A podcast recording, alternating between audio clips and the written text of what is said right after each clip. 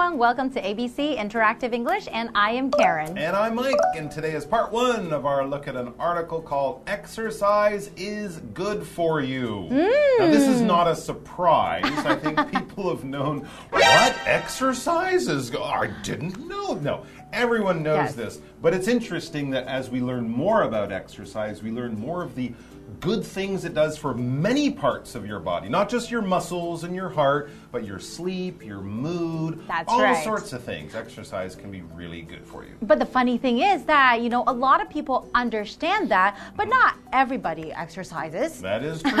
That is How about you? Do you exercise? Well, I think like a lot of people, time becomes a problem. You Hmm. need time to exercise. Sometimes at the end of the day, you're tired. You Yes. still want to go to the gym, but you also want to just lie on the sofa. and I think in Taiwan, sometimes for me at least, the weather also becomes part of it. In the summertime, it can Too often be hot. too hot and even dangerous to exercise outside and some people don't like to exercise at a gym even though they have wonderful equipment and air conditioning just running in one place doesn't really entertain people i like to exercise outdoors so when the weather's cooler uh, riding my bike by the river is a lot of Mm. fun when i was younger i might get together with some friends and play some soccer or baseball Ah, really? just in a kind of relaxed, casual way. But you know, again, people get busy. They start to have kids and have other things to do. on the Exactly.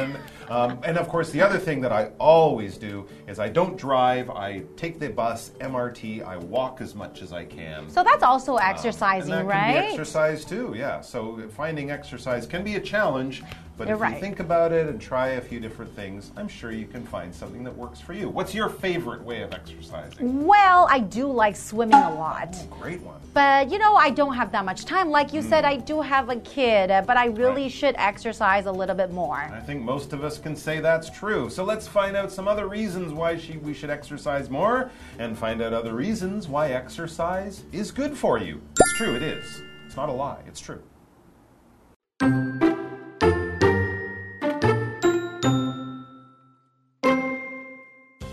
Often feel down or have a lack of energy?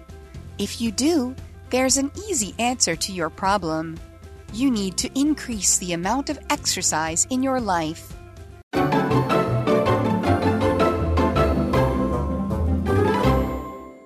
We are looking at part one of exercise is good for you. And like we mentioned before, it is very, very good for you in so many different ways, right? Yes, it is. So let's mm-hmm. find out what it is we're talking about. We're talking about exercise. Here we're using it as a noun. It can mm-hmm. also be a verb. And when you exercise, you're basically moving your body, you're sweating, you're getting your heart going, you're exercise, you're you're working out your muscles, getting stronger or whatever in order to be healthier. So, if you're playing sports, that is exercise. If you're mm-hmm. in the middle of a really important baseball or soccer game, that is exercise. You're moving your body, right? Your doctor would be happy with you. But generally, when we think of exercise, we might think of something that doesn't really be, it's not really maybe part of a game. It's just really being good to your body by moving it, by getting your heart and your lungs working, by pushing your body and becoming healthier in the process. And as I said, we can exercise uh, at the gym, or we can go and have some exercise, do exercise, all sorts of things. It means you're playing sports in order to get health benefits. So let's look at the uh, first uh, part of our article, which actually is a question. It says, Do you often feel down or have a lack of energy? Mm, okay. Well, do you often feel down? Well, we know this word. This is an adjective. We all know this is the opposite of up, right? Up and down, up and down. But when you say, do you often feel down? That is a little bit different. We're not talking about like down and up. We're talking about how you feel. So usually when you say I feel down, that means that you feel maybe sad, mm. you feel depressed, you feel upset, right? Exactly. So maybe you feel down because you lost your dog, right? or maybe you feel down because you lost your job. Oh, or maybe it's just Monday morning and Monday you really don't want to go to your job or your school or whatever. Yeah, so if you ever do feel down or blue or sad, it could just be your mood or it could also be because you have a lack of energy. A lack of something or to lack something is basically to not have enough of something as much as you would want or as much as you hope or as much as you would feel comfortable with. So if you lack money, you probably can't afford to do that thing you want to do. Or if your friends are saying, hey, we should go away this weekend, you say, oh, I only have 500 NT. I, I lack the money to go away on a little holiday. If you lack energy, you're going to be tired. If you lack food in your day, you're going to be hungry, that kind of thing. So you don't have enough of something important, something you kind of need. Mm -hmm, exactly. So if you, you know, lack the energy and you feel down, let's see what happens. So in the article it says if you do, there's an easy answer to your problem. I love easy answers. Yeah, that sounds okay. great. What is the easy answer to feeling down and lacking energy? Okay, let me tell you. Okay. You need to increase the amount of exercise in your life. really? So it's kind of um it's kind of funny when I think of it, but you know, it's really really true. It says to increase the amount of exercise that you need in your life. Mm -hmm. But you already you're already lacking energy.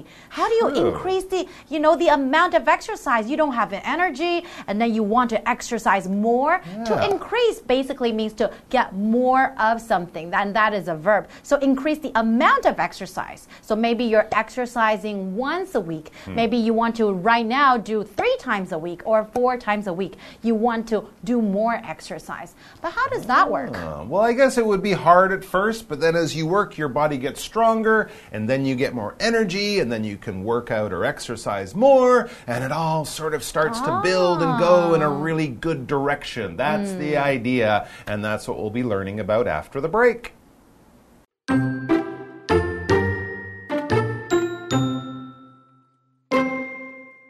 There are many kinds of exercise. You can work out at the gym. You can play basketball, soccer, or other ball games. You can also jog, swim, or go for a walk. Whatever you choose, do it for 20 to 30 minutes a day. If you can't do that, then three days a week is also good.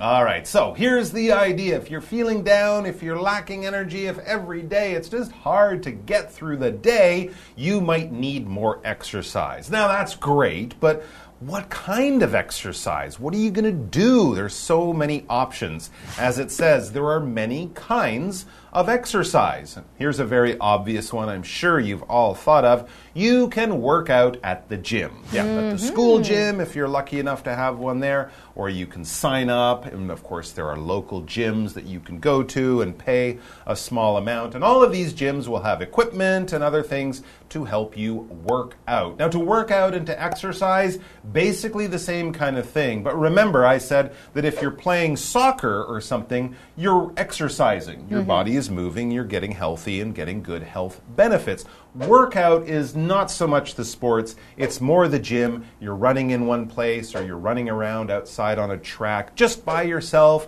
You're lifting weights, not in a competition like in the Olympics, just for your own health. So you're using this kind of equipment at the gym or at another place to exercise, and you're doing it just to get the health benefits. You're not playing in a game or a sport in any way like that. That's right. And working out at a gym is actually a very, very popular thing everywhere in, mm. I think, all, all, the countries, right? Very convenient. A lot, exactly, because it doesn't matter what the weather is like True. outside. If you can't ride your bike right. outdoor when yep. it's raining, of course, then you can exercise in the gym or work out in a gym. So, in a gym, like you mentioned before, there are many, many equipments. Maybe there are some equipments where you can lift weights and you can, you know, work out your muscle, mm -hmm. build your muscle or there's like maybe treadmills. Mm. You can do some cardio exercise. There are different equipments to work different areas on your body, right? Exactly mm. right. And gym, of course, is short for the longer word gymnasium. gymnasium. And notice, yes, it's a J sound. It's not gym. It's gym. All right, so go to the gym or the gymnasium. Now, but that's a little boring, I think. So, are there some other things you might think of doing? Well, you can play basketball, soccer, or other ball games. And these are all different types of exercises, too, because you're always running, trying to catch a ball, you're moving your body, kicking the ball, catching, throwing, you know, all these movements that you're doing. You're working out your heart, you're also working the muscles in your body as well. There you go. And you can be in a team sport or play in a solo sport like badminton or tennis. Mm -hmm. I would say certain sports, maybe like baseball, mm. it won't give you quite as much exercise. That's right. But I know, like in a, in a soccer game, those guys in a professional game, they run 10 kilometers during the game. That's an amazing form of exercise. So, yeah, soccer would be great. Or here's some other things. Maybe it's hard to organize a sport, a team sport. So, you can also jog, swim, I would add ride your bike or go for a walk. Mm -hmm. A good mm-hmm. fast walk is great exercise too. So it's really just a matter of moving your body, getting your heart going, sweating a little bit, and getting your body in a good, better shape. Exactly. So, like the article says, whatever you choose, do it for 20 to 30 minutes a day. So, I think if you're just doing it for five minutes, it's really not enough for your mm -hmm. body, right? So, I think at least do it 20 to 30 minutes a day day and perhaps, you know, a few times a week. And I think you will get enough exercise and you Absolutely. will get more energy as well. There you go. In 20 to 30 minutes, it's not a lot, guys. That's a very short amount of time. I think most of us spend two or three hours a day on our phone. You're right. Watching TV, playing video games. Watching an episode of something. Whatever it is. So 20 to 30 minutes, it's not a lot of time. And then it says if you can't do that, then three days a week is also good. So, three, four, five, just try to get in more than one or two days of exercise, even if it's just some fast walking around the park. Your body will definitely be getting some good benefits in all sorts of ways. And we're going to find out much more about this interesting and important topic tomorrow. So, please go outside, run around a little bit, and then come back and join us for that. Until then, take care, take care of yourselves and each other and your body. That's and right. And we'll see you back here soon. See you Bye. next time.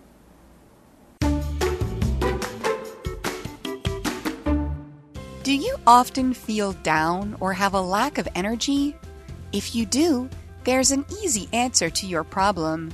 You need to increase the amount of exercise in your life. There are many kinds of exercise. You can work out at the gym. You can play basketball, soccer, or other ball games. You can also jog, swim, or go for a walk. Whatever you choose, do it for 20 to 30 minutes a day. If you can't do that, then three days a week is also good.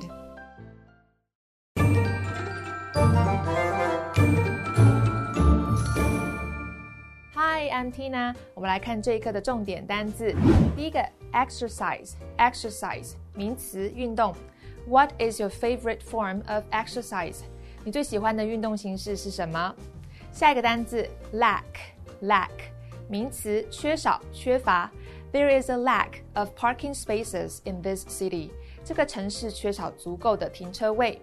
下一个单字，increase，increase。动词增加，food prices increase year by year，食物的价格逐年上升。最后一个单词 gym，gym 名词健身房。I go to the gym three times a week，我一周去健身房三次。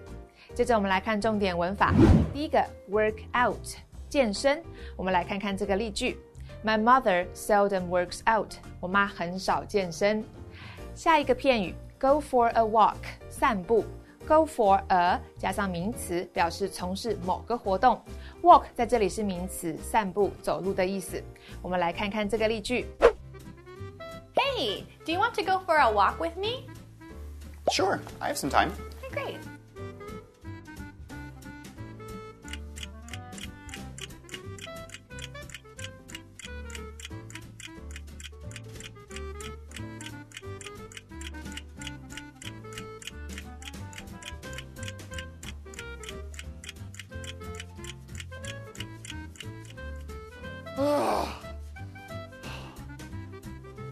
much longer? We're just getting started. started. 最后一个文法，whatever you choose，不管你选择什么。Whatever 是代名词，不管什么事物。我们来看看这个例句：Whatever you choose，I'll support you。不管你选择什么，我都会支持你。以上就是这一课的重点单词跟文法，我们下一课再见喽，拜拜。Lukang Artist Village was once known as the Mullet Hut, a center for mullet fishers. During the Japanese colonial period, the Mullet Hut became a dormitory for government officials, police officers, and school teachers. In 2009, the old dormitory became creative studios for artists. During local festivals such as the Lukang Dragon Boat Festival and the Lukang Winter Festival, there are concerts, art exhibitions, DIY activities, and Japanese tea ceremony classes at Lukang Artist Village. The Japanese style houses in Lukang Artist Village have black roof tiles and white walls, making you feel as if you're in the streets of Kyoto. The colorful paintings on the walls and cat themed decorations make Lukang Artist Village a popular place to take pictures and check in. Local calligraphy masters painted the signs for all the studios. Visitors can meet artists face to face, see the beauty of traditional art, and get to know Lukang through DIY activities, lectures, or exhibitions.